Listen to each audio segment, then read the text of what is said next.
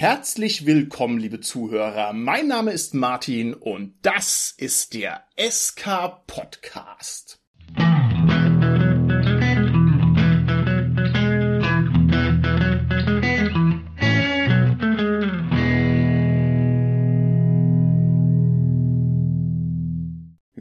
Machen heute weiter mit unserer Interviewserie mit einer Interviewpartnerin, die eine Frontfrau des Rollenspiels ist, die eine prägende Figur in der deutschen Rollenspiellandschaft ist und die außerdem darüber hinaus preisprämierte Romane geschrieben hat. Es handelt sich dabei um keine geringere als die legendäre Lena Falkenhagen. Herzlich willkommen, liebe Lena. Vielen Dank, lieber Martin. Liebe Lena, wir werden heute keine ausführliche Vorstellung von dir machen. Das haben wir nämlich in der letzten Folge schon absolviert. Das heißt, jeder, der da noch Bildungslücken hat, der soll diese Folge vielleicht nochmal aufrufen. Sehr empfehlenswert von meiner Seite aus. Wir werden heute sehr schnell in Medias Res gehen und werden uns beschäftigen mit dem Thema vom Leben und vom Schreiben. Das heißt, wir werden heute mal auf einer möglichst abstrakten und philosophischen Ebene versuchen, das Leben als Schriftsteller, als Schriftstellerin einmal unter die Lupe zu nehmen und uns die Frage zu stellen, was hat's damit auf sich? Ist das ein Lebensstil, der erstrebenswert ist? Was gibt's da für Gefahren, für Tücken? Was gibt's da für Wonnen? Und, liebe Lena, du bist eine, die mir da wirklich auch die korrekten Antworten geben kann. Denn in der letzten Folge hast du gesagt, du hast dich an einem bestimmten Punkt deines Lebens dafür entschieden, dass du die Schriftstellerei ernst nimmst und dass du wirklich ehrlich eine Schriftstellerin sein willst und dass das also dein zentraler Lebensinhalt sein soll erstmal von mir an der Stelle Hut ab. Ja, ich finde, das ist eine krasse Entscheidung und ich glaube, ich hätte mich das überhaupt gar nicht getraut, sogar unter den besten Umständen nicht. Spießer, der ich nun einmal bin.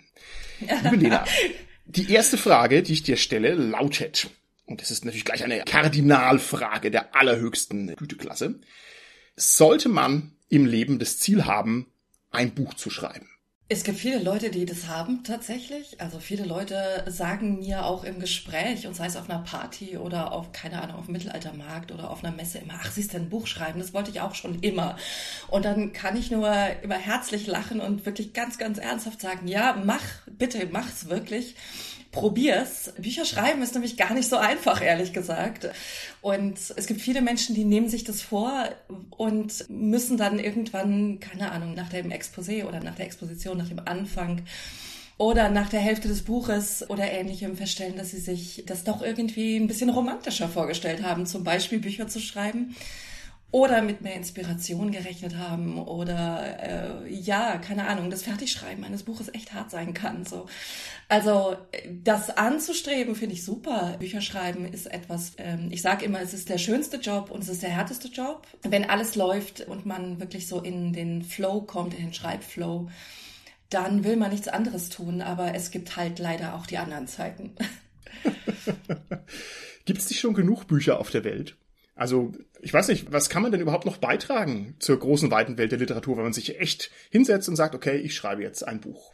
Ich finde, das ist gar nicht so schwierig, weil, also ich bin ja auch Studiengangsleitung an der University of Europe for Applied Sciences in Hamburg. Da bin ich im Bereich Game Design angestellt und ich versuche meinen Studierenden immer ihre eigene Perspektive auf die Welt zu entlocken. Und wenn man so daran herangeht, ich finde, Bücher sind nicht nur über Themen, Bücher sind nicht nur über Plots geschrieben, Bücher handeln nicht nur von, ne, also es gibt ja auch etliche Schreibratgeber, die sagen, keine Ahnung, angeblich hätte Goethe gesagt, dass es nur sieben Plots gibt oder nur 20 oder nur 30, keine Ahnung, und alles wäre schon geschrieben und man könne nichts Neues erfinden.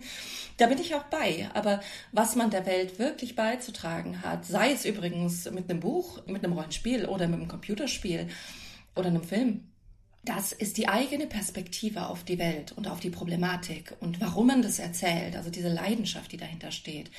Und das Besondere vielleicht aus einer neuen Generation etwas wahrzunehmen. Und das finde ich, das ist super interessant, weil da geht es eben ins Zwischenmenschliche, da geht es in Grautöne rein. Und ich finde, da liest man gern mit und hört gern zu. Okay. Was ist denn deiner Meinung nach eine gute Motivation, ein Buch zu schreiben? Ich finde es toll, dass du das so schön erzählt hast, dass die Leute auf dich zukommen und sagen, ah, ich muss auch unbedingt mal ein Buch schreiben.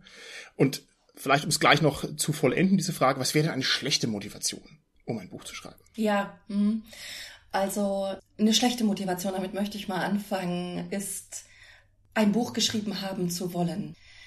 Ganz viele AutorInnen möchten Autoren sein oder Autorinnen und möchten ein Buch geschrieben haben. Aber sie tun sich dann schwer, es zu schreiben. Und eine gute Motivation, ein Buch zu schreiben, ist die Leidenschaft. Entweder fürs Thema, für die Figuren, einfach das Brennen für den Stoff. Das wird auch übrigens von allen LektorInnen immer wieder gesagt bei Verlagen, die sagen, Lena, du, das ist mir ganz egal, was du schreibst, solange du für den Stoff brennst, weil die wissen ja auch nicht, was das nächste große Ding ist, sondern du machst als Autor, als Autorin das okay. nächste große Ding. Ne? Okay. Also dieses Feuer, dass man wirklich dieses Thema anfassen will und kein anderes, das ist okay. eine gute Motivation. Okay, das ist eine tolle Antwort. Was für Eigenschaften muss man denn mitbringen, wenn man ein Schriftsteller sein möchte? Und welche Eigenschaften sind denn hinderlich? Um es auch hier wieder gleich zu vollenden, die Fragestellung. Also ich beschreibe gerade einen Menschen, der nicht ich bin übrigens. Äh, man sollte ganz viel Geduld mitbringen, Sitzfleisch. Man sollte äh, den Willen tatsächlich mitbringen, Arbeit reinzustecken. Kritikfähigkeit wäre optimal in einem Autor oder einer Autorin. Das musste ich tatsächlich auf die harte Tour lernen. Wie nimmt man Kritik oh, an? Okay. Ja, ja. Das ist gar nicht so einfach, weil man fühlt sich sofort immer persönlich angegriffen. Und schlechte Eigenschaften wären also widersprüchlicherweise muss man einerseits davon überzeugt sein, dass man das Beste oder ein richtig mm. gutes Buch mm. geschrieben hat, um es verkaufen zu können. Und gleichzeitig sollte man um Himmels Willen nicht davon ausgehen, dass man das beste Buch geschrieben hat, weil das ist es vielleicht nicht, ja? Okay, okay. Und natürlich gibt's dann auch, also ich finde ganz viel am Handwerk lässt sich lernen. Schreiben ist nämlich ein Handwerk, also man kann sich ganz vieles davon aneignen. Okay. Ich habe ja auch Schreibkurse gegeben. Also Schreiben lässt sich natürlich lernen, Grammatik lässt sich lernen, Stil lässt sich lernen, indem man zum Beispiel den eigenen Text einem Lektor, einer Lektorin vorlegt, das mal durchkorrigieren lässt, die Kritik annimmt, sich überlegt, klingt es vielleicht sogar tatsächlich netter als vorher. Dramaturgie lässt sich lernen, also okay. Aktstrukturen, Spannungsaufbau, all solche Dinge, Charakterisierung von Figuren lässt sich lernen und dann kommt halt noch, also einerseits eine gewisse Kreativität ist natürlich vonnöten, dass man sagt, ich finde leicht Ideen oder leicht neue Blickwinkel, wobei unter uns, wenn wir ganz ehrlich sind, wahnsinnig viele Kreativität ist auch nicht für alle Bücher vonnöten.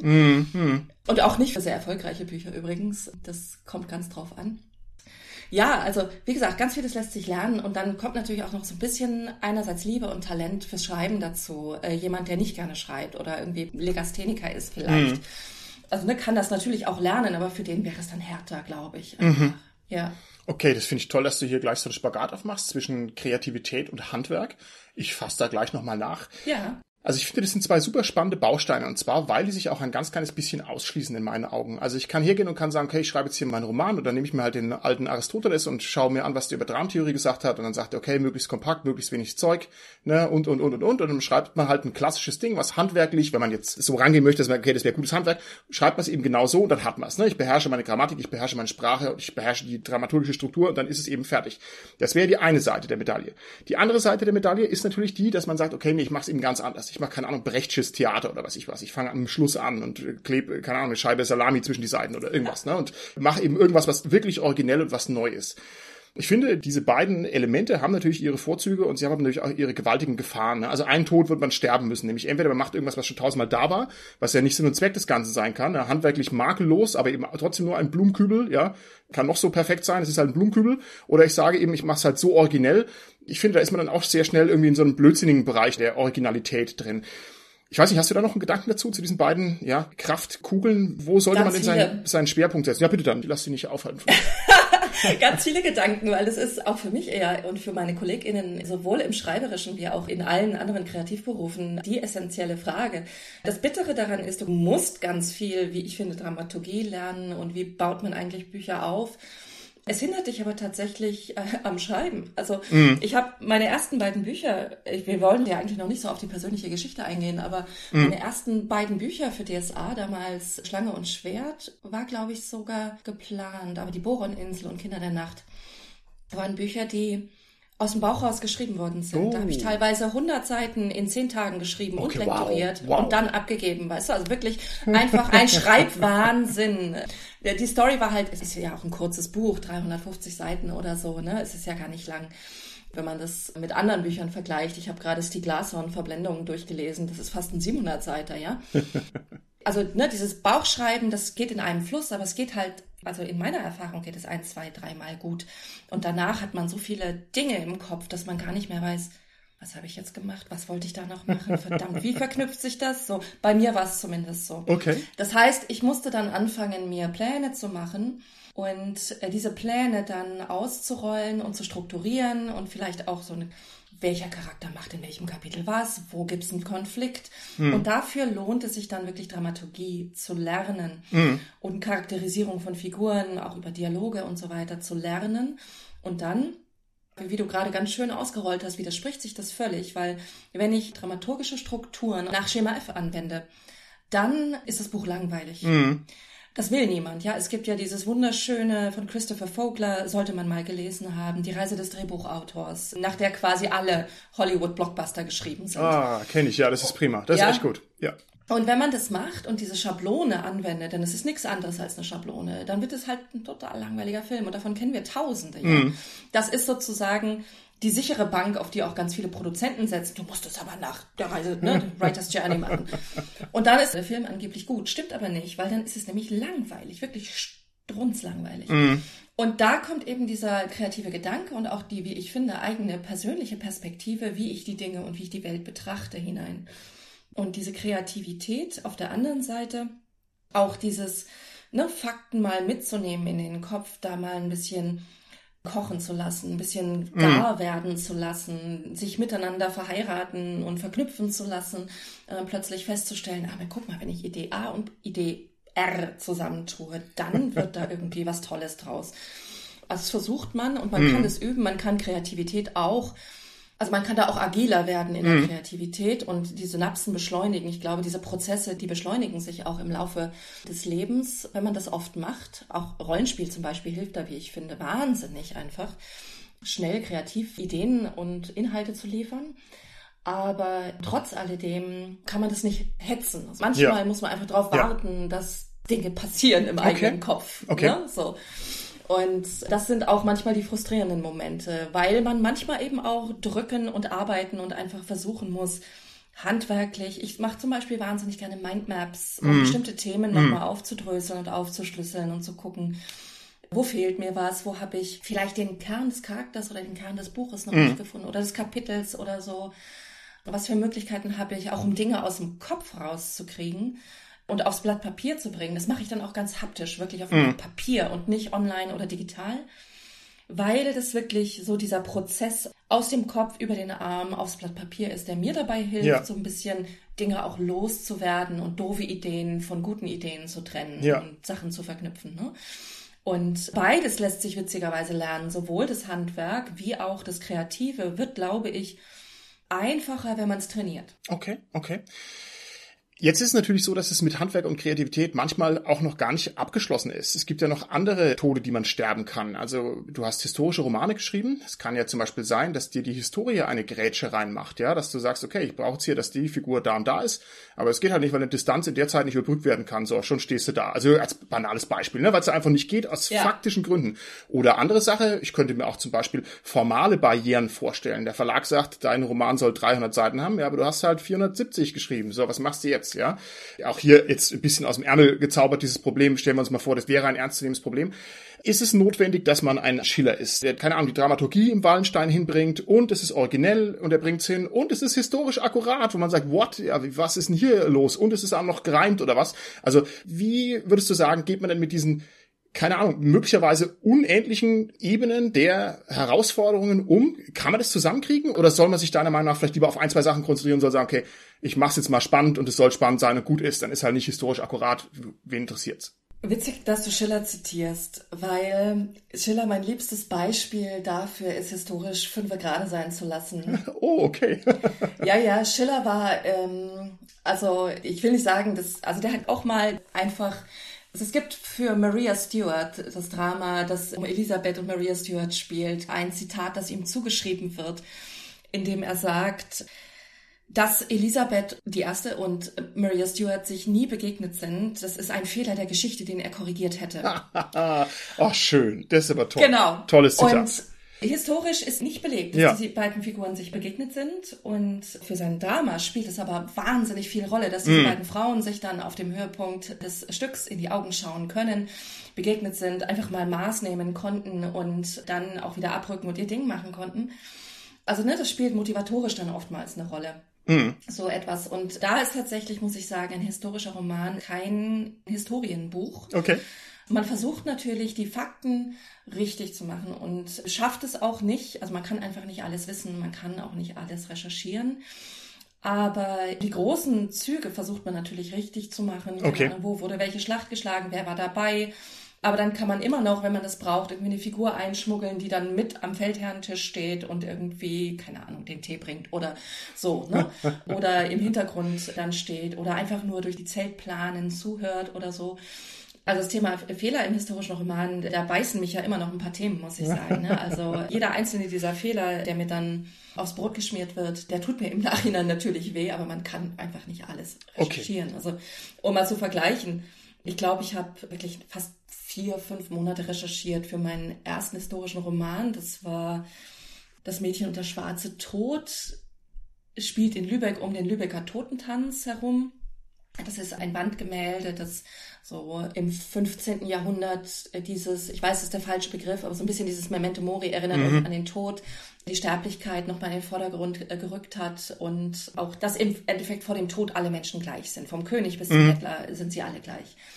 Dieser Roman, da wusste ich zum Schluss sogar, dass im 12. Jahrhundert es hölzerne Wasserleitungen im historischen Lübeck gab und wo sie verliefen und welcher Bodenbelag in welcher Straße lag, soweit es historisch bekannt war. Also ich habe mich wirklich in die Archive reingefressen und das ist einfach Blödsinn, ehrlich gesagt. Ne? Okay, okay. Ja, also ich wollte natürlich auch erstmal mit diesem ersten Buch so eine Textur, ein Gefühl bekommen für dieses Spätmittelalter in Deutschland, weil man als Mensch, der nur so oberflächlich historisch gebildet ist, einfach gar nicht so richtig differenzieren kann.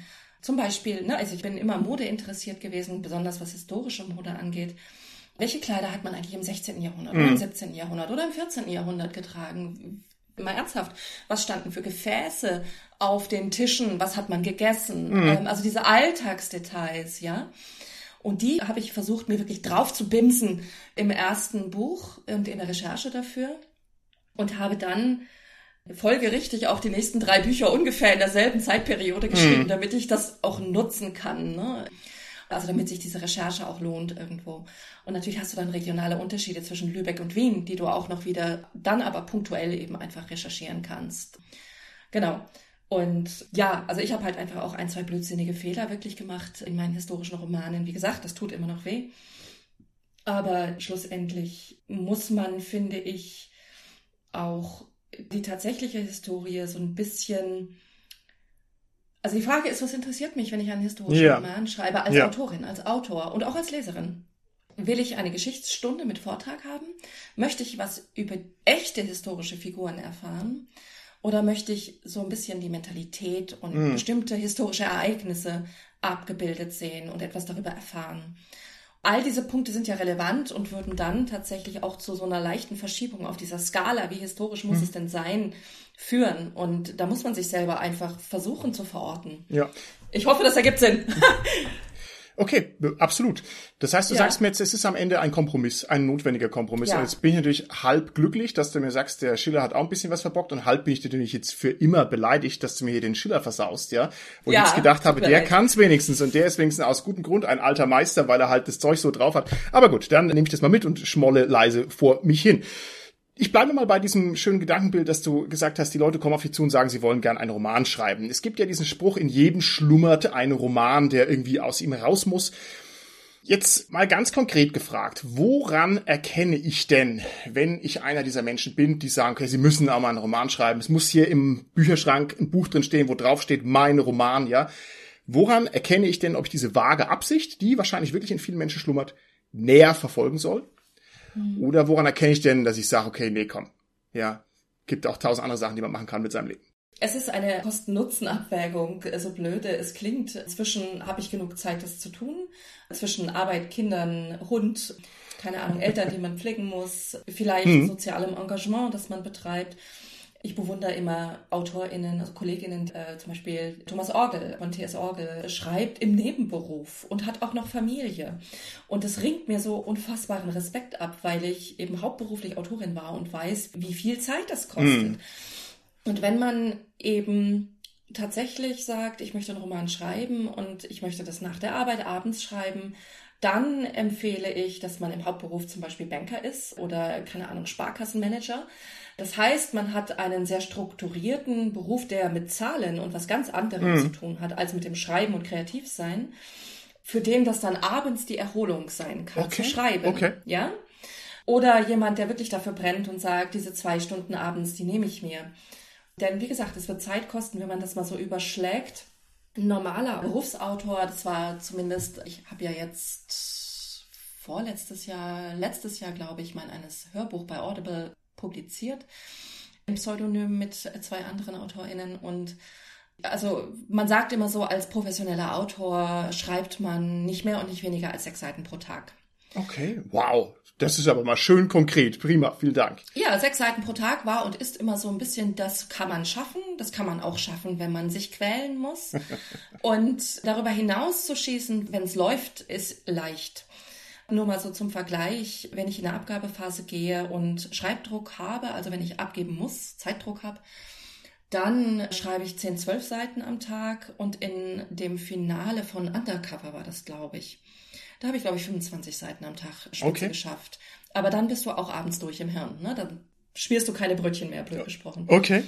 Finale gehen bei mir meistens ziemlich leicht, weil da muss ich nur noch verweben mhm. und abschneiden und da weiß man, was man machen will. Da muss man nicht mehr so viel denken, sondern kann viel machen. Und ja, ähm, wie sind wir hier reingekommen?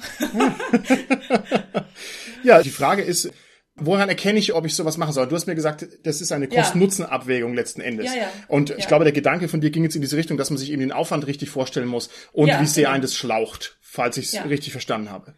Genau, also tatsächlich die nüchterne Abwägung habe ich entweder genug Zeit oder genug Leidenschaft, mich da durchzutragen, ja. das wirklich zu machen. Ja. Wobei ja ehrlich gesagt auch alle Schritte dahin wahnsinnig lehrreich sind. Mhm. Also auch ein Buch anzufangen, erstmal zu strukturieren, also zu überlegen, wie fange ich so ein Buch eigentlich an? Was brauche ich dafür? Figuren, Setting, Zeit, Plot, Konflikt, all solche Dinge. Man lernt ja so viel dabei. Hm. Und dann auch wirklich zu gucken, ne? also wir Rollenspieler, uns ist das vertrauter als anderen, sich zu überlegen, was gehört eigentlich rein in so ein hm. Buch, hm. in eine Geschichte schlussendlich. Und tatsächlich die Überlegung, was trägt mich da durch? Okay. Denn wenn es immer nur, wie vorhin schon gesagt, nur der Wunsch ist, den Namen auf einem Buchrücken zu sehen, dann kann man vielleicht auch besser eine Dissertation oder ja. keine Ahnung, vielleicht auch irgendwie Buchhaltungsbuch schreiben. Okay, so, ne? okay. Also, nee, genau. kann ich sehr gut nachvollziehen. Jetzt stellen wir uns vor, also ich habe hier zwei Bücher geschrieben, einmal das Buch mit dem Titel Mein Buch ja, damit es nämlich mhm. im Schrank steht. Und zweitens das Buch mit dem Titel Wo Schiller falsch lag.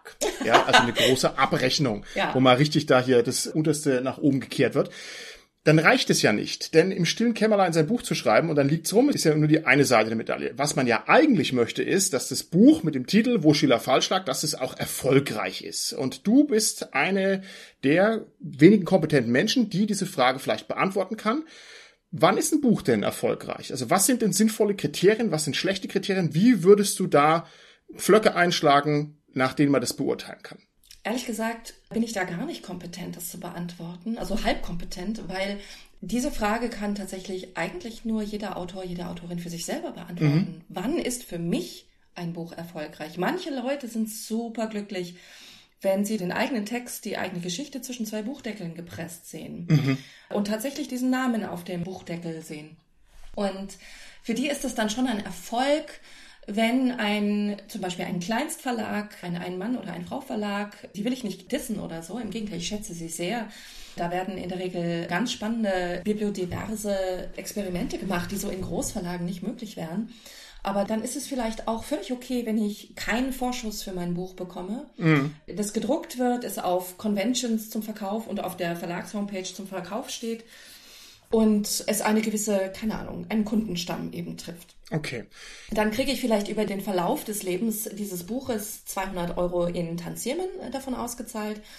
Aber ich kann eben sagen, ich habe ein Buch geschrieben und ich habe mein Buch geschrieben und es steht eben der Name auf dem Cover. Okay. Und für andere Leute ist es eben damit Geld zu verdienen mm. oder ein bestimmtes Thema griffig anzupassen und eben zu beweisen, dass Schiller falsch lag und zu sagen, hier guck mal, Schiller, so wäre es eigentlich gewesen mit Maria Stewart. Ne? Okay, okay. Also für jeden Menschen ist der Begriff Erfolg im Schreiben etwas ganz anderes. Okay. Für mich stellt sich die Frage nicht mehr so sehr, weil ich tatsächlich irgendwann beschlossen habe, professionell zu werden und Bücher zu schreiben, um Geld damit zu verdienen. Mm. Und das heißt, ich würde vielleicht sogar auch noch meine Backlist, äh, die sogenannte Backlist, in einem Kleinstverlag veröffentlichen, wenn da eine Schmuckausgabe rauskommt oder so. Mm. Aber schlussendlich, wenn ich ein neues Buch schreibe, dann möchte ich damit meine Arbeitszeit wertvoll einsetzen ja. und eben auch einen relevanten Vorschuss erhalten, damit ich davon im Zweifel sogar leben kann. Und das ist sehr schwierig, ehrlich gesagt. Also für alle Leute, die hier noch Illusionen damit haben, irgendwie große, erfolgreiche, äh, professionelle BuchautorInnen zu werden, man sagt, so zwischen fünf und zehn Prozent aller Autoren und Autorinnen können vom Schreiben tatsächlich leben in Deutschland. Und also diese Skala verschiebt sich mal in die eine, mal in die andere Richtung. Das ist immer so ein bisschen die griffige Hochrechnung. Es erscheinen 70.000 Titel im Jahr. Da mhm. kann man sich auch vorstellen, da sind natürlich auch Übersetzungen aus allen möglichen anderen Sprachen dabei. Es sind wirklich die in Deutschland erschienenen Titel auf Deutsch dieses Jahr oder letztes Jahr waren es, glaube ich, 70.000 Titel. Vor vier, fünf Jahren waren es noch mehr. Das hat sich ein bisschen zusammengeschnurrt tatsächlich. Und ja, also ähm, es kommt auch hier wieder, und das ist ganz schwierig zu beantworten, eben, wann ist es erfolgreich auf die Verlagsgröße an? Was können Sie mhm. das bezahlen als Vorschuss? Möchte ich eben nur veröffentlichen, wenn ich einen Vorschuss bekomme? Und dann sollte man eher in den mittelgroßen oder in einen Publikumsverlag gehen, wie, keine Ahnung, Random House, Pieper, Tor, ähm, Blanc Ballet, all diese Verlage. Mhm. Und die zahlen mir dann im Zweifel etwas, was einem halb angemessenen Vorschuss ähnelt.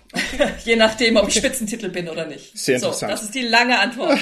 das ist super. Ich finde es ganz toll, dass du da schon so professionell unterwegs bist, dass du das gleich völlig korrekt auf das Geld hin abzielst. Ich hätte jetzt ja, vermutet, du, du, du, sagst mir, ja, man möchte doch eigentlich, dass man eine Mail bekommt und in der Mail steht drin, du, lieber Autor, und dein Buch haben mein Leben umgekrempelt. Ich kann nicht mehr durchs mittelalterliche Lübeck gehen, ohne dass mich hier die Liebesgeschichte von Iphigenie und Tantalos trifft und zerreißt. Äh, also nein, äh, finde ich lustig. Ja. Ich finde schon, es gibt da noch ein paar andere Kriterien, wie man an die Sache ja, rangehen absolut. kann. Also man könnte auch sagen, ich möchte irgendwie einen Aufreger fabrizieren. Ja, ich möchte hier die Szene aufrütteln. Ich möchte der Gesellschaft den Spiegel vorhalten, was auch immer. Ne? Nee, all das sind legitime Erfolgsgradmesser. Ne? Also möchte ich der deutsche Tolkien werden die deutsche Ursula K. Le Guin?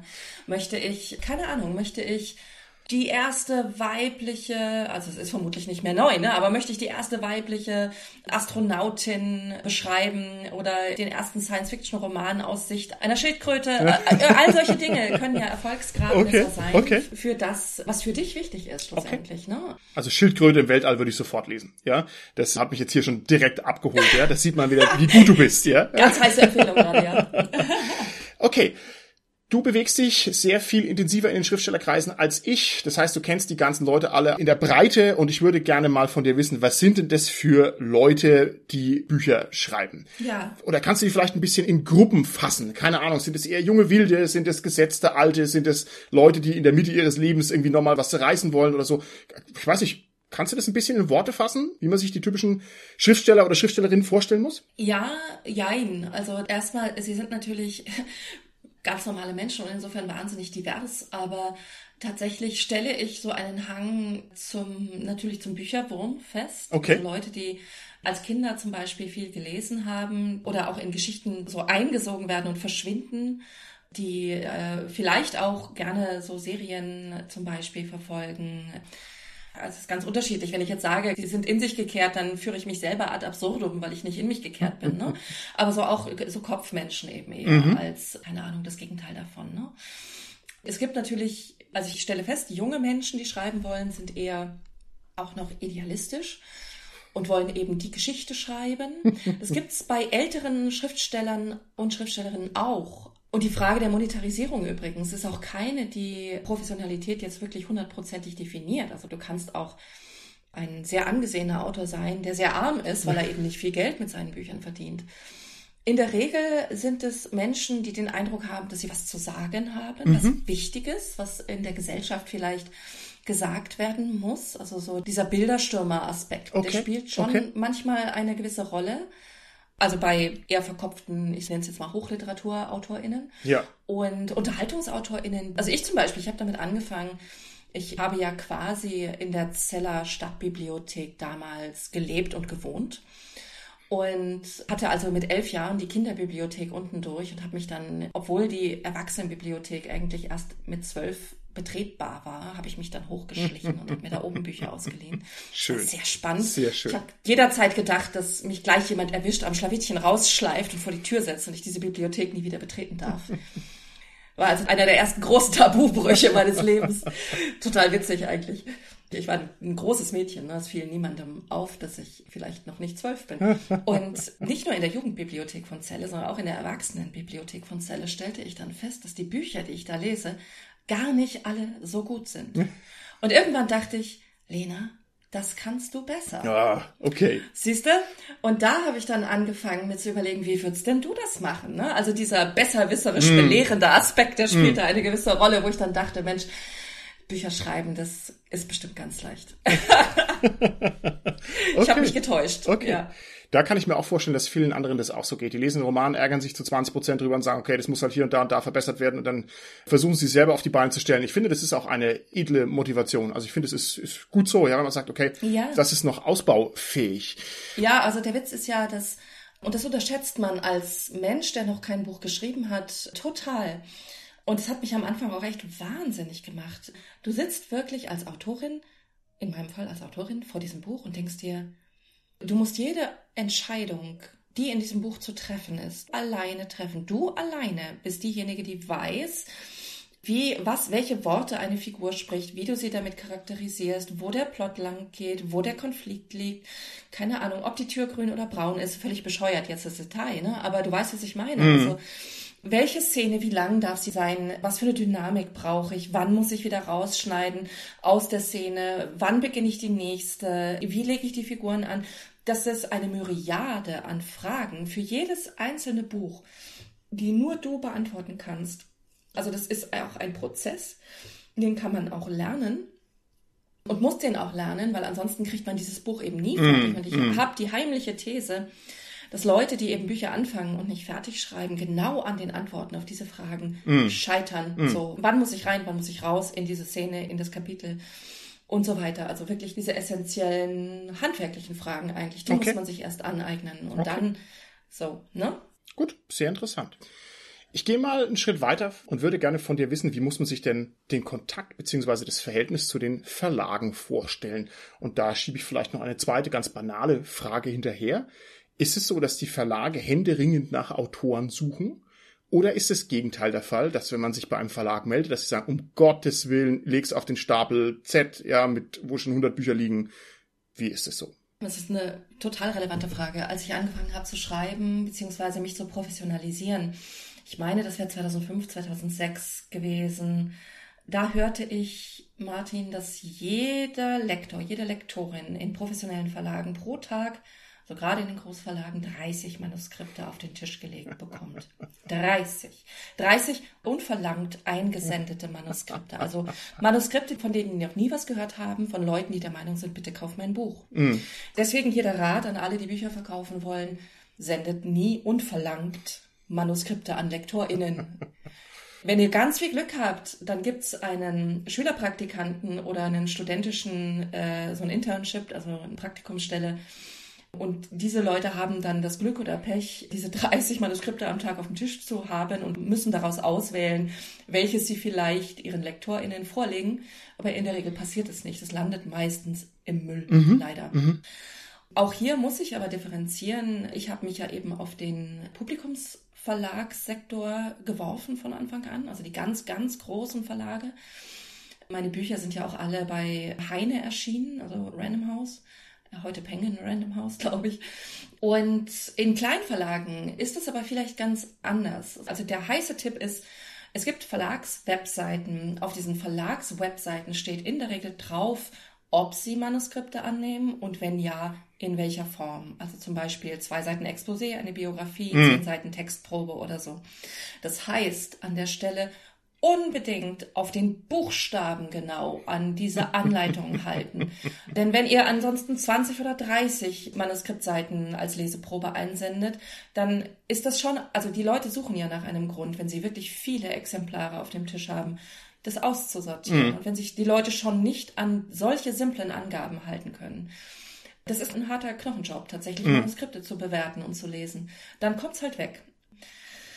Ich empfehle in der Regel Autoren und Autoren, die es wirklich ernst meinen und die sich professionalisieren wollen, über einen Agenten zu gehen, sich also bei Agenturen auch zu bewerben und mit denen zu sprechen, ob die einen vertreten möchten als professionelle Autorin oder Autor. Die nehmen natürlich eine Provision, aber ich habe es noch nie erlebt, dass ein Agent oder eine Agentin diese Provision nicht mindestens nochmal rausgeschlagen hätte beim mhm. Verlag. Also die mhm. können dann auch einfach ganz andere Preise verlangen. Und meistens ist es mehr als diese Provision, die da verlangt wird. Okay. Und diese Leute haben eben auch stehende Linien. Die können erstens, ist das so ein erster Test, wo man sagen kann, ich bewerbe mich erstmal bei einer Agentur.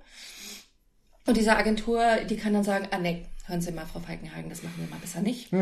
Oder aber, ach, schicken Sie mir doch mal das ganze Manuskript. Ne? Okay. Und dann hat man schon mal so einen Seismographen, wie kommt es eigentlich an? Okay, ich frage hier an der Stelle mal nach, weil ich das wahnsinnig ja. spannend finde mit den Agenten. Also dann ist sozusagen der Agent die erste Hürde auf dem Weg zur Publikation. Ja, und der Agent macht im Prinzip genau das, was der Lektor auch tun würde, nämlich der guckt sich's an, sagt scheiße oder gut. Und weil ich dem Agenten gegebenenfalls Geld bezahle, guckt er sich's intensiver an oder hat dann zumindest eine Idee, was er damit macht. Wieso werden denn dann nicht die Agenten zugeballert mit 30 Manuskripten am Tag? Oder werden die damit zugeballert, aber weil sie dafür 500 Euro bekommen oder was auch immer, lesen sie es halt? Oder wie, ne? du verstehst meine Frage. Also, ja. wie ist denn jetzt hier dann dieses doch etwas dynamischere Verhältnis zwischen Autor oder Autorin und Agent? Also erstens, man kann natürlich Manuskripte auch direkt an den Verlag geben und an die Lektorin oder den Lektor geben. Das geht. Da muss man einfach wahnsinnig viel Glück haben oder einen Termin im Vorfeld vereinbaren ne, irgendwie mhm. E-Mail-Adressen oder an die Kontaktadresse kommen und fragen, können wir uns vielleicht mal treffen auf der Messe oder keine Ahnung, darf ich euch mein mhm. Manuskript zum Thema XY in einem Absatz beschrieben, vielleicht in Gänze einsenden oder ein Exposé dafür einsenden.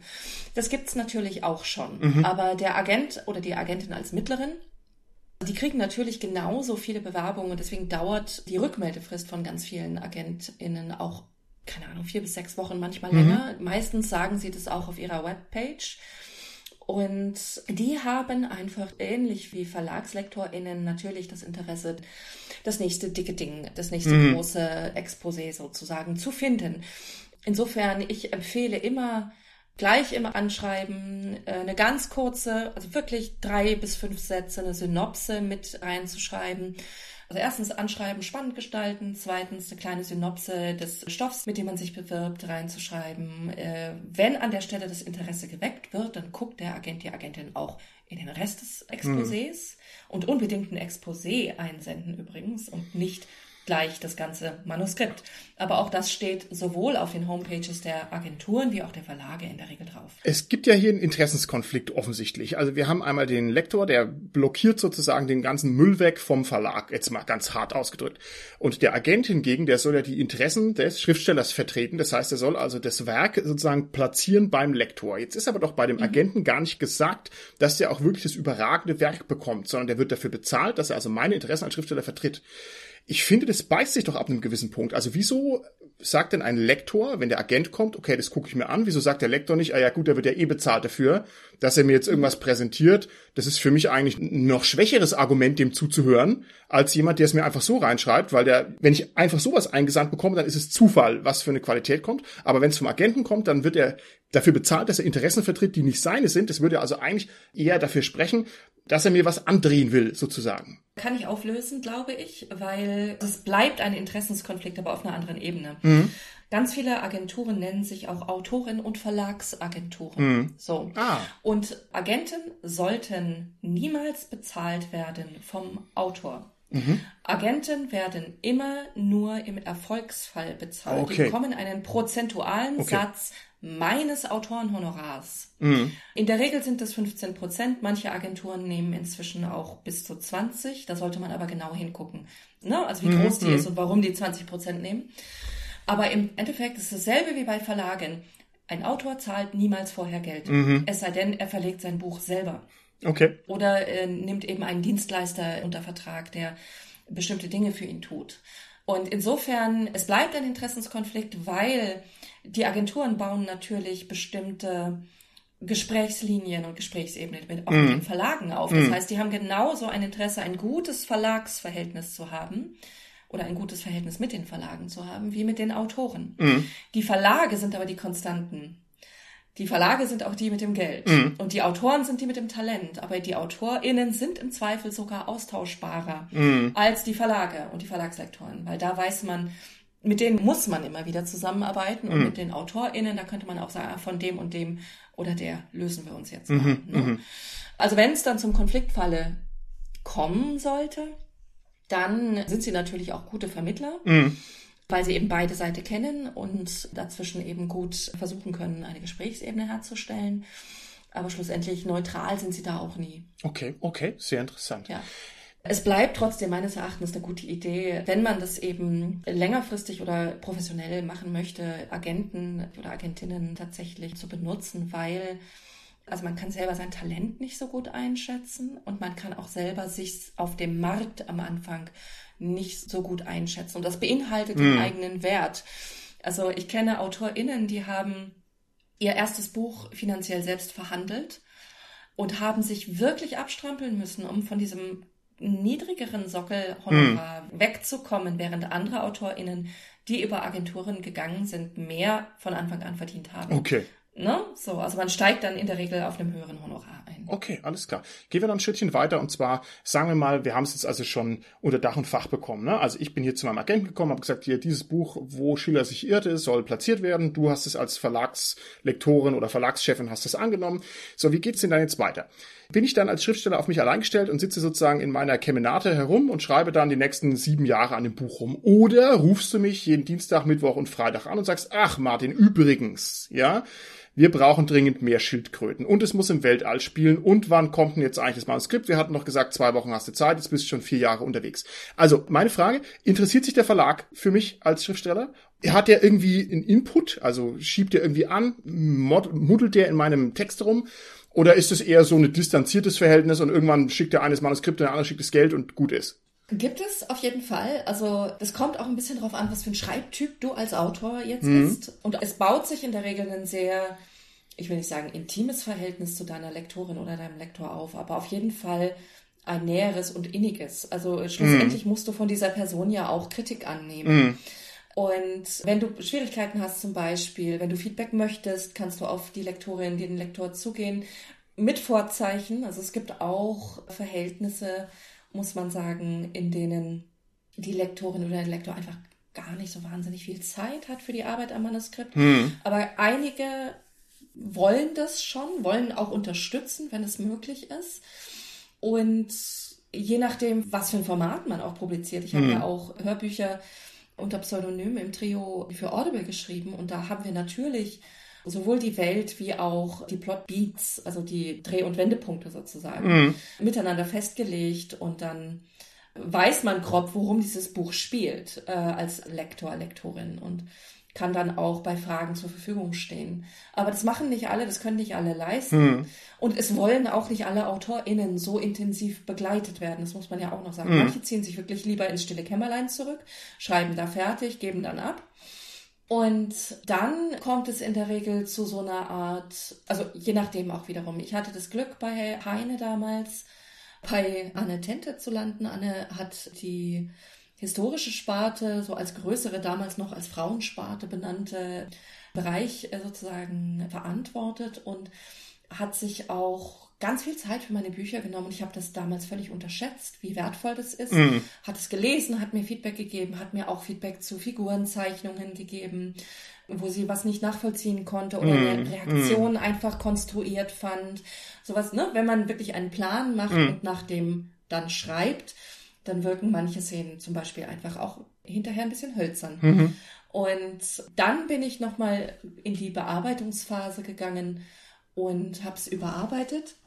Das hat sich dann im Verlauf der Zeit professionalisiert, dass ich dann ein bis zwei ErstleserInnen hatte, die mir auch Feedback gegeben haben für die Bücher. Das ist wahnsinnig viel wert, aber man kann das schlussendlich eigentlich von der Leistung her gar nicht bezahlen, mm, sozusagen. Mm. Das ist dann ein Liebesdienst. Ja, und dann versucht man eben sich mit dem Feedback, und ich kann nur empfehlen, hört auf eure LektorInnen und eure ErstleserInnen. niemand gibt, also fast niemand gibt ein druckreifes, gutes Buch ab. Und gerade am Anfang sollte man drauf hören, was andere Leute sagen. Okay. Wenn eine Erstleserin oder ein Lektor sagt, du an der Stelle, die Figur wird super unsympathisch durch das, was sie da macht. Mm, Kannst du da mm. nochmal drüber nachdenken, wie wär's denn mit?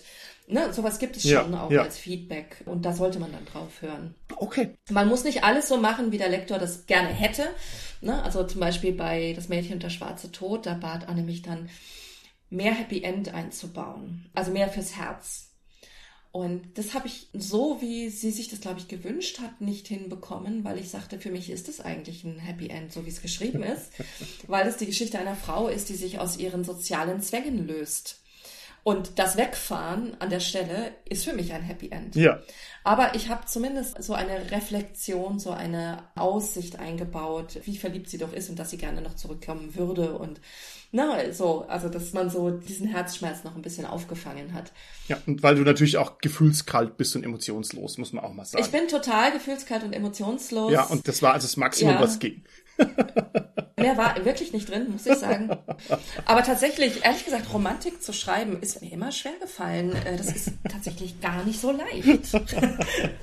Okay, okay. Ich finde es nicht so leicht. Das ist eine tolle Überleitung. Und zwar ja. gibt's ja wohl auch eine große Reihe von Krisen und Gefahren, wenn man sich an der Schriftstellerei versucht. Ich kann mir vorstellen, dass ein Großteil der Bücher irgendwann ab einem gewissen Punkt auch einfach scheitern. Viele Bücher werden nicht fertig geschrieben. Viele Bücher machen diejenigen, die sie schreiben, totunglücklich oder den Verlag oder oder oder. Ich habe mir gedacht, es wäre vielleicht ganz interessant, wenn du da ein bisschen aus dem Nähkästchen plauderst. Jetzt nicht deine privaten Krisen, sondern eher so das, was du so mitbekommst. Also woran scheitern denn die Leute? Was sind denn wirklich ernsthafte Gefahren? Ja, das eine ist natürlich die offensichtliche, man hat einen Vertrag und kriegt das Buch nicht fertig und kriegt das Buch nicht fertig und kriegt das Buch nicht fertig und wird vertragsbrüchig und dann ist das Drama groß. Das ist besonders, wenn man sich zu spät oder gar nicht zurückmeldet, für die Verlage natürlich ein Problem, weil die das eingetaktet haben. Die haben das in ihr Programm aufgenommen, die haben im Zweifel sogar schon ein bisschen Marketing gemacht oder, oder, oder. Ne, das sollte man sich genau überlegen und ich glaube, das ist auch einer der Gründe, warum Verlage, also die Info ist jetzt auch schon ein bisschen länger her, weil ich lange schon keine Neuautorin mehr bin. Mhm. So in den 15ern hörte ich, dass Bücher von ErstautorInnen nur noch in voller Gänze angenommen werden. Also es muss das ganze Manuskript vorliegen, bevor man okay. den Vertrag unterzeichnet. Ne? Okay. Ne? Das Buch muss fertig sein. Cool, okay, das ist ja interessant. Sehr schön. Ja, das ist natürlich schwierig, weil dann hast du ein Buch geschrieben und wenn sie dann sagen, ach nö, dann kriegst du kein Geld dafür. Ne? Und das, also ne, wenn man ja. eben sich professionalisieren möchte, ist das ein Problem. Aber aus Sicht der Verlage, die natürlich noch nicht wissen, kann der Mensch das Buch fertig schreiben, ist es natürlich total nachvollziehbar, weil, wie gesagt, mm, Bücher schreiben mm. ist sehr hart. Erzähl noch ein bisschen was über diese Härten. Also warum ist es denn hart? Was schmeißt du die Leute aus der Bahn konkret? Weil dir niemand sagen kann, wie es geht. Weil dir wirklich einfach niemand sagen kann, wie dein Stoff richtig gemacht werden muss ne, es referenziert auch oft das mit den vielen Entscheidungen, das ich vorhin angesprochen habe. Ich sprach am Anfang meiner Karriere tatsächlich mit Ulrich Kieser über das Thema. Der schrieb, glaube ich, damals an seinem ersten Buch, das dann auf Wenn das Rad zerbricht hinführt. Also das davor, dessen Titel ich gerade nicht mehr präsent habe. Ich habe es dann hinterher, glaube ich, für ihn lektorieren dürfen. Mhm. Und der sah, als ich ihn mal besuchte, dass ich so Sekundärliteratur über das Schreiben von Büchern tatsächlich gelesen habe, weil ich Literatur studiert und es mich brennend interessiert und fragte mich, Mensch, du, ich wusste gar nicht, dass du sowas liest. Also es war noch bevor ich publiziert hatte dann tatsächlich. Mhm. Und er fragte mich dann so Sachen wie, wann beschreibe ich eigentlich die Kleidung meiner Figur? So, und wenn ich der Figur wieder begegne, beschreibe ich die Kleidung dann nochmal? Oder beschreibe ich sie erst nochmal, wenn sich was Signifikantes verändert hat? Mhm. Ne? Also all solche Details mögen jetzt trivial klicken, aber es sind Sachen, die man sich tatsächlich erst aneignen muss, wenn man noch gar nicht mhm. so viel Schreiberfahrung hat. Weil jede Beschreibung, das ist ja das Bittere, ne, wenn man nicht gerade Tolkien ist und einfach wunderschöne Beschreibungen schreiben kann, dann zieht jede Beschreibung aus einem Buch die Dynamik raus, mhm. Tempo raus. Mhm. Und es gibt so viele Stellschrauben, auf die du achten musst, wie eben Charakterisierung, Plot, die Dynamik, wie lang sind Szenen, wie kurz sind Szenen, wie viel Action, wie viel Dialoge, wer redet mit wem, warum, wie viel Introspektive schreibe ich, erzähle ich sehr szenisch, welche Perspektive nutze ich zum Beispiel, ne? nutze ich eine auktoriale hm. Perspektive oder doch lieber Ich-Perspektive, all solche Dinge, das sind die großen Entscheidungen, aber du hast wirklich in jedem Kapitel und auf jeder Seite hast du Entscheidungen zu treffen und mm. nur du weißt, was richtig für dein Buch ist. So. Und es ist mm. unfassbar gemein. Du kannst natürlich tausend Leute fragen und sie werden tausend verschiedene Antworten geben. Und manchmal bleibt man im Kopf einfach stecken. Dann folgt diese legendäre Schreibblockade. Also ich hatte das schon, dass ich Schreibblockaden hatte, weil ich im Vorfeld Dinge nicht richtig charakterisiert hatte oder bestimmte Dinge mm. im Plot einfach noch nicht richtig angelegt hatte. In der Regel ist es Charakterisierung mhm. von Figuren, die mich da blockiert. Und dann sitzt man an einem Punkt und weiß gar nicht, woran es liegt. Erstmal, das kann ja. Wochen dauern, ja. bis dir das auffällt. Und in der Regel hilft dann nochmal durchlesen und versuchen, im vielleicht schon geschriebenen Text den Knackpunkt zu finden, an dem es liegt, wo mhm. man dann mhm. umsteuern mhm. muss. Ne? Also das ist, also ich vergleiche Literatur immer so gern mit Architektur, weil sie mm. ähnlich wirkt, aber es ist nicht so. Bei einer Architektur hast du vorher einen Bauplan gemacht. Du weißt ganz genau, was mm. wohin kommt. Und Literatur wirkt so ähnlich, als hättest du einen Bauplan für ein Buch, aber jedes muss anders mm. sein. Wiederum diese Reise des Drehbuchautors. Wenn du jedes Buch nach diesem Bauplan machst, ist es langweilig. Du magst die Namen austauschen, mm. aber die Handlung bleibt dieselbe. Und das heißt, du musst Dinge verändern. Die Dynamik verändert sich. Es prescht völlig manchmal aus der Schiene oder aus der Bahn, die du versucht hast, ihm zu geben. Und schlussendlich ist es so, als wenn du versuchst, ein Haus zu bauen, ohne vorher einen Bauplan gemacht zu haben. Und du kannst dir noch so viel versuchen, einen Plot herzunehmen und aufzuschreiben mhm. und einen Plan zu machen. Aber irgendwann, je professioneller man wird, desto weniger schlimm wird es. Aber irgendwann nimmt meiner Erfahrung nach jedes Buch nochmal eine gesonderte Dynamik an. Okay. Was gibt's noch für Gefahren? Also ich stelle mir so ein bisschen vor, dass manche Bücher dann einfach auf Seite 250, dass da der Schriftsteller die Lust dran verliert. Er sagt, okay, blödes Buch, habe ich keinen Bock. Oder dass er am Ende totunglücklich ist, dass es nicht gut ist. Ja, dass er sagt, ja. okay, das war jetzt doch nicht so spritzig und nicht so originell. Oder dass er sagt, ihm geht bei der Hälfte die Kohle aus. Oder dass er, keine Ahnung, anfängt, ja. Whisky zu trinken unter der Woche oder sowas. und, äh, ich weiß nicht, naja, ich sag, ja, ich sag's mal, also ich weiß nicht, gibt's... All das sind Gefahren, besonders das mit dem Whisky. Nee, natürlich sind, also Depressionen sind, glaube ich, eine Berufskrankheit bei AutorInnen, weil man so viel zu Hause alleine eben mit diesen Entscheidungen sitzt und ganz viel Nabelschau begehen muss. Habe ich das richtig gemacht? Warum habe ich das nicht mm. richtig gemacht? Was muss ich anders machen? Ich bin doof. Also diese Brücke ist sehr schnell da, ja? Ja. ja. ja. Ich, also ich kenne ganz, ganz, ganz viele KollegInnen, die tatsächlich depressive Veranlagungen haben. Ob das jetzt okay. vom Zuhause sitzen kommt, und vom ja. sehr viel Alleinsein und auch mit seinen Problemen beim Schreiben Alleinsein äh, liegt oder ob das einfach eine Veranlagung ist, dass Leute, die zu Depressionen neigen, eher Bücher schreiben. Das kann natürlich auch so herum ja. sein.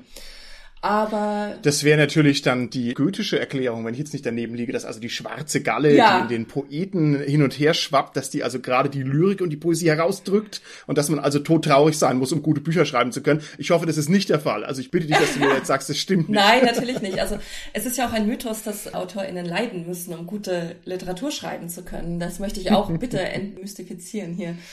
Nein, man kann natürlich auch tolle Bücher schreiben und strunzglücklich sein dabei. Also wie gesagt, ich sehe das immer wieder, dass AutorInnen und KollegInnen tatsächlich irgendwie depressive Episoden haben. Und mm. woran das jetzt liegt, ob am Schreiben, an der Familie, mm. am anderen Beruf oder so, das sei mal dahingestellt. Mm. Aber nee, eine Gefahr, die ich noch ansprechen möchte, sind die Druckkostenzuschussverlage, liebevoll DKZV genannt, vor denen ich unbedingt warnen möchte ich engagiere mich ja im Verband Deutscher Schriftstellerinnen und Schriftsteller und wir haben da mit dem großartigen Tobias Kiewit eine Initiative auch unterstützt, die Verlag heißt. Verlag sollte man sich mal anschauen. Ich weiß tatsächlich gar nicht, welche Daseinsform oder Erscheinungsform diese Homepage im Augenblick hat, aber man kann sich darüber informieren. Dass man nicht auf Druckkostenzuschussverlage reinfällt. Und ich erkläre dir auch gleich warum. Es ist nämlich mhm. in Zeiten des Self-Publishings ein bisschen schwierig, Druckkostenzuschussverlage zu differenzieren von Dienstleistern zum Beispiel. Also es gibt ja im Self-Publishing Dienstleister, die zum Beispiel mein Buch setzen oder das Lektorat übernehmen oder auch so Gesamtpakete mm. mit Lektorat, Covergestaltung und Buchsatz in einem kostet so und so viel Geld. Das mm. ist alles legitim, weil ich möchte mein Buch veröffentlichen. Ich zahle dafür Geld und ich nehme dann auch quasi den ganzen Gewinn davon ein. Das mm. ist ja das Self-Publisher-Modell. Das Druckkostenzuschussverlagsmodell heißt, ich reiche dort ein Buch ein. Es hat tatsächlich schon Leute gegeben, die, keine Ahnung, Klassiker da mal eingereicht haben und bezahle dann 10.000, 15.000 Euro dafür, dass mein Buch gedruckt und angeblich in Buchhandlungen angeboten okay. wird. Okay. Und es mag sogar sein, dass diese Verlage dann Buchhandlungen die Bücher anbieten, aber mm. das sind halt keine echten Verlage. Das heißt, diese Leute würden niemals auf die Idee kommen, ein solches Buch zu kaufen in den Buchhandlungen. Mm. Ganz mm. abgesehen davon, dass das System aus der Verlagsbranche mit VertreterInnen und so weiter ja ein bisschen anders läuft. Aber trotz alledem, die Leute wollen ihr Buch gedruckt sehen, denken, da wird ein Lektorat gemacht, äh, zahlen 10.000 Euro, weil sie denken, das ist normal. Es ist mhm, aber nicht mhm. normal, dass man bei einem Verlag Geld für seine Veröffentlichung bezahlt. Das ja. kann man gar nicht oft genug sagen. Und das heißt, Druckkostenzuschussverlage sind Abzocker, sind mhm. BetrügerInnen, die tatsächlich auch in der Regel kein Lektorat machen, sondern einfach veröffentlichen, was man ihnen gibt. Die Bücher haben in der Regel eine schlechte Qualität, der Satz ist schlecht, ne, so. Und die leben von der Eitelkeit der Menschen, die der Meinung mhm, sind, sie mhm. möchten ein Buch im Regal stehen haben, auf dem ihr Name steht. Ja, okay. Kann ich übrigens gut verstehen, dass da die Leute auch drauf reinfallen, denn wenn ich mich so in den Gedankengang reinfühle, wenn ich sage, okay, ich habe jetzt hier einen Brecher-Roman geschrieben, ja, ja, aber irgendwie mein Lektor ist blöd, der mag das nicht und so weiter, es müsste doch nur mal an die Öffentlichkeit kommen, dann würde das schon Gefallen finden, man würde schon seine Leserinnen und Leser finden und man müsse doch da einfach nur ein bisschen Geld drauflegen. Also ich, ich finde das irgendwie so naheliegende Gedankengang, ja. dass man da dann drauf anbeißt, also das finde ich jetzt auch nicht verwerflich. Es ist ja auch in der Wissenschaft durchaus üblich, dass man für seine eigenen Veröffentlichungen bezahlt. Da ist ja dieses Publish or Perish. Ne? Also die ja. WissenschaftlerInnen, die müssen ja oft ihre Verlage dafür hm. bezahlen, dass sie Dinge drucken, weil das kein Bestsellerpotenzial hat, was sie da schreiben, hm. sondern es einfach hm, hm, hm. publiziert werden muss.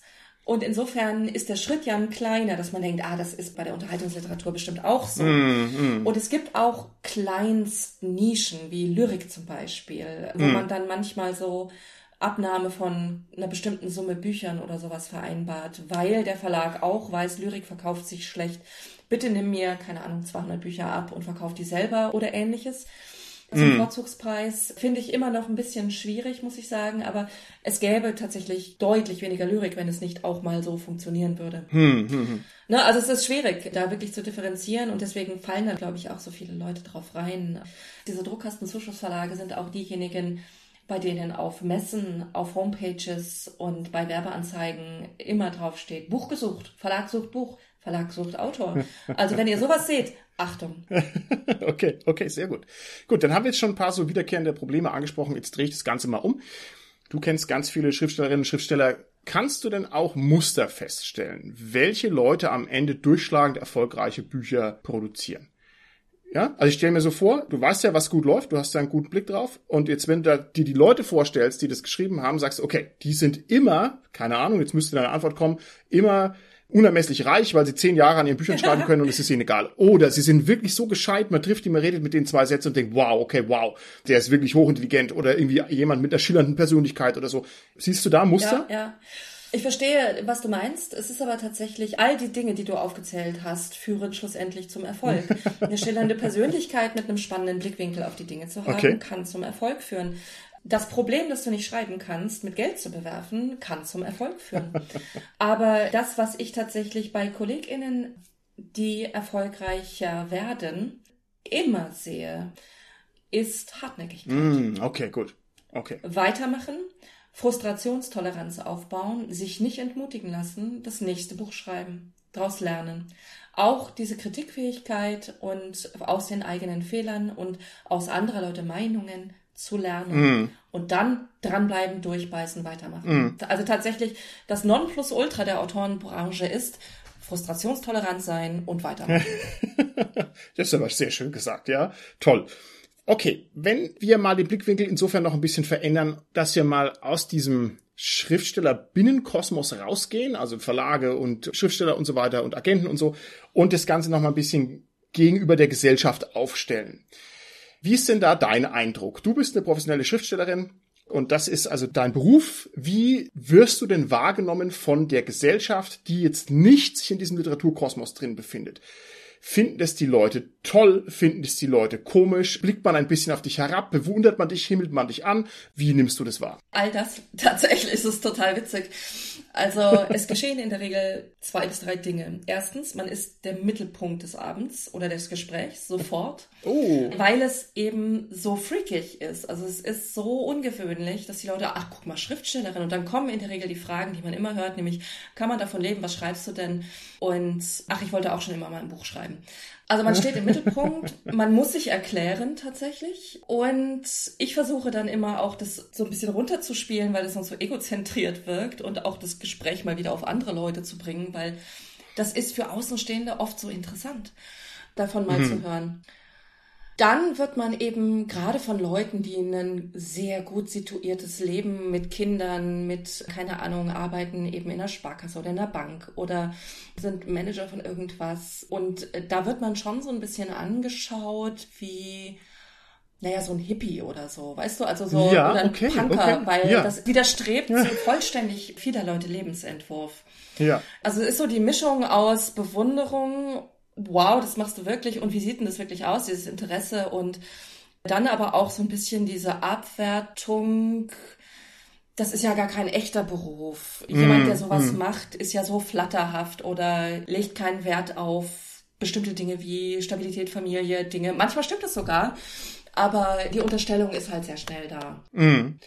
Ja, nee, aber ganz oft ist es, also man kriegt auch übrigens Plotangebote, ne? Geschichten, die einem angeboten. Du musst unbedingt über meinen Großvater schreiben oder Mensch, neulich hatte ich eine tolle Idee und dann ist es immer wahnsinnig traurig, denen sagen zu müssen, das ist aber deine Idee.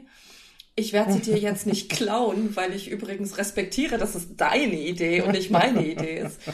Und ich habe meine eigenen Ideen und Vorstellungen darüber, was hm. ich schreibe. Ne? Aber ja, genau, also so läuft es in der Regel ab. Okay, da muss ich jetzt natürlich die Frage hinterher schieben. Mhm. Liebe Lena, kann man denn davon leben?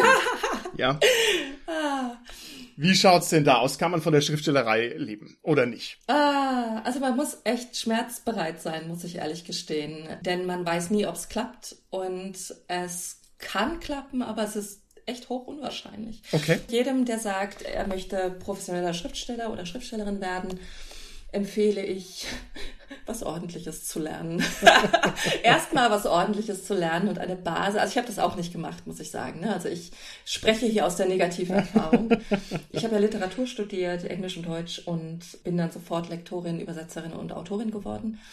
Und später dann Computerspieleautorin und Tatsächlich ist es echt verdammt schlau, etwas zu lernen oder einen Beruf zu ergreifen, mit dem man, wenn es nicht klappt und man sein eigenes Talent überschätzt hat oder aber seine Stehkraft und Ausdauer überschätzt hat, dann tatsächlich so ein Netz hat, in das man zurückfallen kann. Mhm.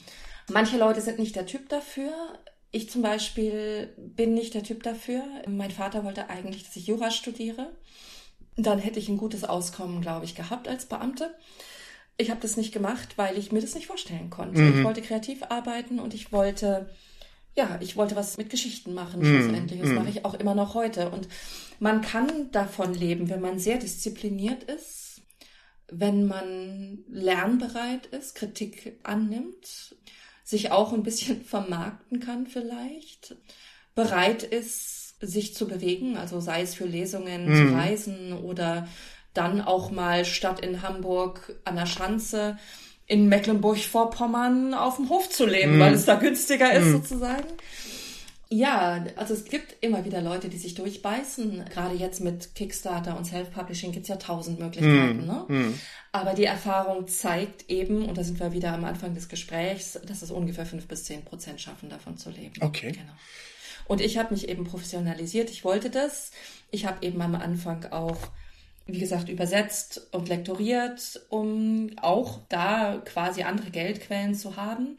Später bin ich in die Computerspielebranche gegangen, weil es da ehrlich gesagt, wenn man das beherrscht, wie ich finde, ein bisschen leichter ist, hm. noch, weil man da auch nicht alleine ist mit all dem, was man tut. Ne? Wie gesagt, der härteste Job der schönste, aber der härteste Job. Da hat man ein Team, mit dem man arbeitet mhm. und wo man ganz viel mit derselben Leidenschaft am selben Produkt arbeitet. Mhm. Und dann auch tatsächlich Leute da sind, die genauso tief wie du in den Dingen drinstecken, mhm.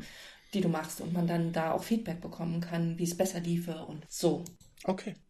Du hast am Anfang unseres Gesprächs gesagt, dass jedes Jahr ungefähr 70.000 Bücher publiziert werden. Ich habe eine ähnliche Zahl im Ohr. Meine Zahl ist schon ein bisschen älter. Wahrscheinlich sind es mittlerweile schon, keine Ahnung, 200.000 oder sowas. Also das sind einfach unglaubliche Massen. Ich würde gerne von dir wissen, wie nimmt man denn die Konkurrenz wahr? Also du erzählst mir jetzt, du schreibst historische Romane, sag ich, oh, Marlena, ich auch. Und dann sagst du mir ja im mhm. Spätmittel, sag ich, hey, cool, ich auch. Ja, ist es dann für dich jetzt was, also fiktiv natürlich gesprochen, wo du sagst, okay, toll, ein Kollege von mir, oder sagst du, oh Gott, noch einer, der auf dem engen Feld meines literarischen Genres dasselbe Ding beackert, ein Konkurrent, wo ich mich von absetzen muss. Wie ist es denn so? Ist es eine liebe Community oder gibt es viel Beißereien? Hassen sich die Leute? Lieben sich die Leute? Ist man eine Bruderschaft verschworen und innig? Oder ist es eher so, ah, oh Gott, mit dem will ich nichts tun haben, der ist blöd? Wie muss man sich das vorstellen? Ich glaube, es kommt ein bisschen drauf an, zum Beispiel, ob man sich auf Messen und Conventions und Branchentreffen begibt oder ob man das nicht tut einerseits und andererseits in welchem Genre man unterwegs ist. Mhm. Also in der Fantastik erlebe ich das in der Regel so, dass man sich ganz viel Unterstützung und Respekt entgegenbringt zwischen den AutorInnen, dass auch erfolgreiche AutorInnen, nicht so erfolgreiche oder aufsteigende AutorInnen gerne unterstützen, mhm. mit denen Lesungen machen oder man mit denen reden kann über wie ist denn der Verlag, wie komme ich denn da rein, was kann ich denn tun, ist mein Plot doof, was hast du für Tipps? Also da erlebe ich das schon sehr viel Kollegialität, muss ich sagen. Und ich habe ein einschneidendes Erlebnis gehabt vor der Veröffentlichung meines ersten Buchs, Das Mädchen und der schwarze Tod, was ja eben, wie gesagt, um den Totentanz von Lübeck sich dreht. Nämlich eine Mordserie, die genau entlang dieses Totentanzes, also dieser Ständereihe, vollführt wird. Also erst der Herzog, dann runter der Graf und bla bla bla. Mhm.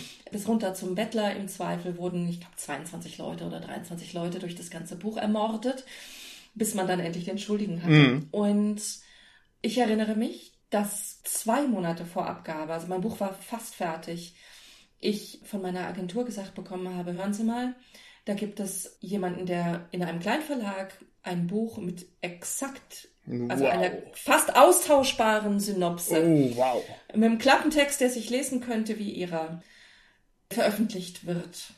Was hat's denn damit auf sich? So. Und dann fängt man an nachzudenken und überlegt sich, wem hat man vom Plot erzählt, warum war man irgendwie so offen. Äh, ne? Ich mhm. habe zum Beispiel auf dem Nordcon mit KollegInnen darüber geredet und es war, glaube ich, tatsächlich einfach Zufall. Ich habe das zumindest für mich unter Zufall abgeheftet, auch um meinen Seelenheil nicht zu verlieren. Und dann habe ich mir das Buch gekauft, weil das erschien nämlich vor meinem. Und ich hatte meins dann fertig geschrieben und abgegeben, kaufte mir dieses Buch und habe das gelesen und ausgeatmet. Erleichtert, weil ich dachte, also es liest sich die Zusammenfassung, Mordserie am Totentanz, liest sich genauso wie deine Zusammenfassung. Mhm aber das Buch ist ein vollständig anderes. Und das ist der Witz. Ich bin inzwischen der Meinung, du kannst drei Leuten den Klappentext eines einzigen Buchs geben, drei Romane draus schreiben lassen und ich glaube, sie wären total unterschiedlich, mhm. weil die Leute, die sie geschrieben haben, einfach anders ticken mhm. und andere Schwerpunkte setzen, andere Themen herausarbeiten, anders die Figuren charakterisieren, eine andere Dynamik entwickeln etc. pp.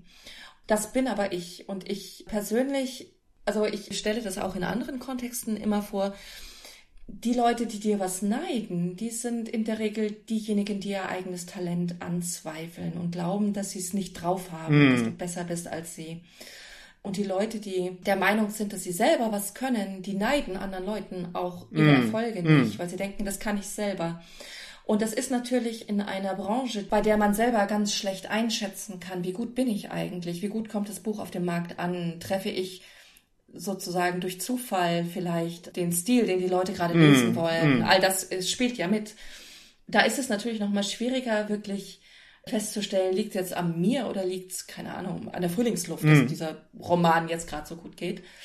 Aber in der Regel stelle ich fest, dass ganz viele Leute wahnsinnig offenherzige, hilfsbereite Menschen sind und es kein Hauen und Stechen gibt. Ja, das ist aber schön. Das beruhigt mich sehr. Ja. Okay, okay. Liebe Lena, dann haben wir jetzt schon einen Großteil von sehr spannenden Themen abgegast und ich danke dir für deine Offenheit und für deine profunde Kenntnis, die du hier vermittelst. Aber ein Thema hätte ich gerne trotzdem noch beleuchtet und zwar auf einer, ich sag mal, noch abstrakteren Ebene würde ich gerne mal mit dir über das Medium sprechen, in dem du publizierst. Also das mhm. heißt über Romane. Ich würde gerne von dir wissen, ob du den Roman noch als eine zeitgemäße mediale Form ansiehst, wie du den Stellenwert einschätzt von Romanen insgesamt. Also werden die gelesen? Ist jetzt eine blöde Frage, ne? Du weißt, was ich meine. Ne? Also haben ja. die einen angemessenen Impact für den Aufwand? Sind es immer die gleichen Menschen, die sozusagen sich so im äh, Reihe rum abklatschen? Ist es noch relevant? Wenn du da einfach mal deine Gedanken frei fliegen lässt und mal versuchst, den Roman als solchen zu beurteilen, den Stellenwert Vielleicht hast du da noch weiterführende Gedanken. Ja, nur ist das Medium, in dem ich publiziere, ja nicht nur eins, sondern drei. Mhm. Also Roman, Hörbuch, Computerspiel, mm, vielleicht kommen auch noch ein paar dazu, keine Ahnung. Wenn wir bei den Romanen bleiben, einfach mal. Ja, genau, wir bleiben bei den Romanen und ich bin unbedingt der Meinung, dass der Roman noch ein zeitgemäßes Medium ist, das auch nicht verschwinden wird es teilt sich nur, Klammer auf, leider, Klammer zu, und auch vielleicht glücklicherweise den Markt jetzt mit mehr Unterhaltungsmedien als vorher. Ich erinnere mich, dass wir, ich glaube, es war 2019 oder 2020 in einer Umfrage des Börsenvereins des deutschen Buchhandels so eine Art Sattelpunkt in den Leserzahlen erreicht hatten. Also bis dato sanken die Leserinnenzahlen Und ich glaube, wie gesagt, 2019 oder 2020 war man ganz glücklich, dass es sich fing. Dann kam die Pandemie und dann stellte man fest, dass noch weniger Menschen als vorher mehr Bücher als vorher lesen. und ich halte ehrlich gesagt, also ich liebe Serien, ich liebe Computerspiele, ich höre manchmal Hörbücher auch. Aber ich finde, jedes dieser Medien hat seinen eigenen Stellenwert auf dem Unterhaltungsmarkt und erfüllt sozusagen verschiedene Bedürfnisse und bedient vielleicht auch unterschiedliche mm. Menschentypen. Und ich glaube, dass es den Bücherwurm, der gerne liest, immer geben wird. Und ich glaube, also ich persönlich bin der Meinung, dass es ein bisschen auf den Stoff und meinen Schwerpunkt beim Erzählen auch ankommt, in welchem Medium ich bestimmte Themen am besten in eine Geschichte mhm. kleiden kann.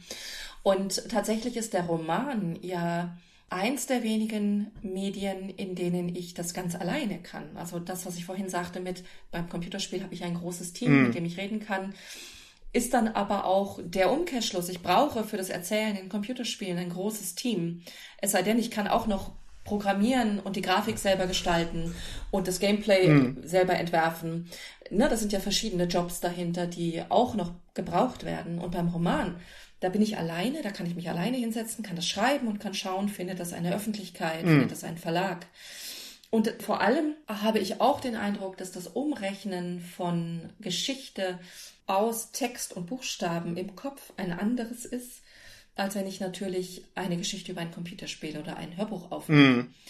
Und ich finde, dass es noch mehr auch mit der Fantasie der Menschen macht, weil ich habe den Text und ich ergänze die Grafik zum Beispiel im Kopf. Also wie sehen die Menschen aus? Wie sieht die Umgebung mm. aus? Wie bunt ist es da eigentlich? Das ergänze ich ja in meinem Verstand selber. Das Buch, das du liest, auch wenn es derselbe mm. Grundlagentext ist, ist nicht dasselbe wie das, was ich lese, weil wir unterschiedliche Menschen sind und eben die Lücken anders füllen.